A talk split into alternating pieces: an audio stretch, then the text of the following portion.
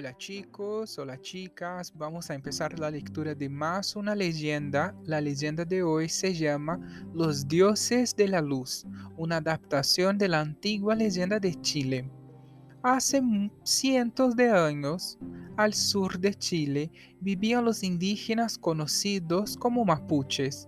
Los miembros de estas tribus se refugiaban en grutas, no conocían el fuego y sobrevivían gracias a lo que la naturaleza les regalaba. Cada día salían a cazar algún animal para comer y recolectaban todos los frutos que podían para poder alimentar a sus familias. Si querían realizar todas estas tareas, tenían que levantarse muy temprano y aprovechar al máximo la luz del día, pues uno de sus mayores temores era enfrentarse a la oscuridad. Jamás salían del poblado cuando se iba el sol. Una noche, un hombre mapuche llamado Caleo se sentó a contemplar la luna en la entrada de su cueva. Su familia dormía dentro y el silencio lo invadía todo. De repente vio una enorme estrella de larga cola dorada que atravesaba el cielo. Un resplandor cegó sus ojos e iluminó por momentos todo el valle. Calú se asustó muchísimo porque no tenía ni idea de qué era eso. A toda prisa y temblando como un flan, entró en la caverna y se acurrucó en una esquina permaneció despierto hasta el alba y, aunque se moría de ganas de contar a todos lo que había visto, decidió no decir nada a nadie para que el temor no se extendiese por la aldea. Sí, guardaría el secreto. Esa mañana, en cuanto salió el sol, su esposa y su hija se fueron en busca de comida.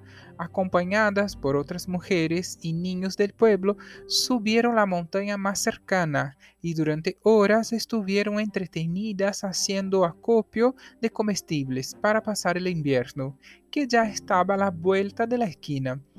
Todos trabajaban con tanta dedicación que la noche les pilló desprevenidos. Recogieron rápidamente sus cestas e intentaron bajar la montaña lo más deprisa que pudieron, pero sin luz tuvieron que desistir. Era imposible guiarse entre tinieblas para encontrar el camino de vuelta al poblado. Por suerte, descubrieron una gruta abandonada y se refugiaron en ella a la espera del nuevo día. Fue entonces cuando, en medio de la oscuridad, vieron pasar la enorme estrella de cola dorada que Caleo había visto la noche anterior y que por segunda vez atravesaba el cielo a gran velocidad.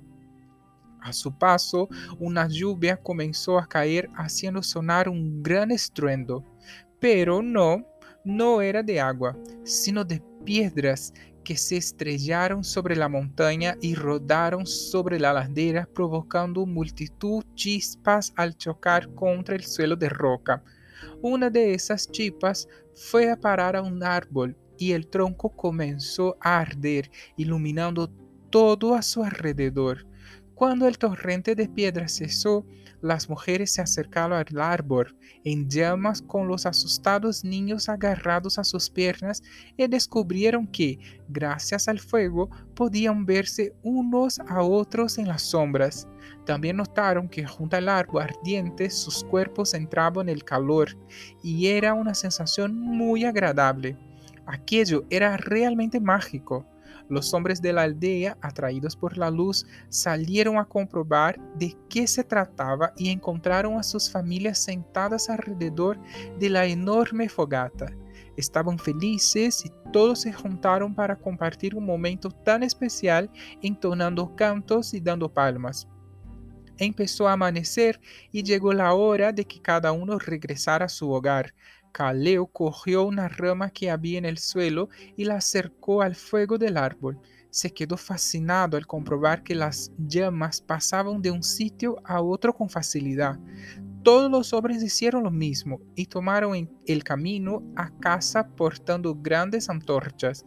Durante el trayecto de vuelta, las mujeres les, contaron que habían visto que al chocar unas piedras contra otras se producían chispas y que éstas al contacto con la madera se convertían en llamas.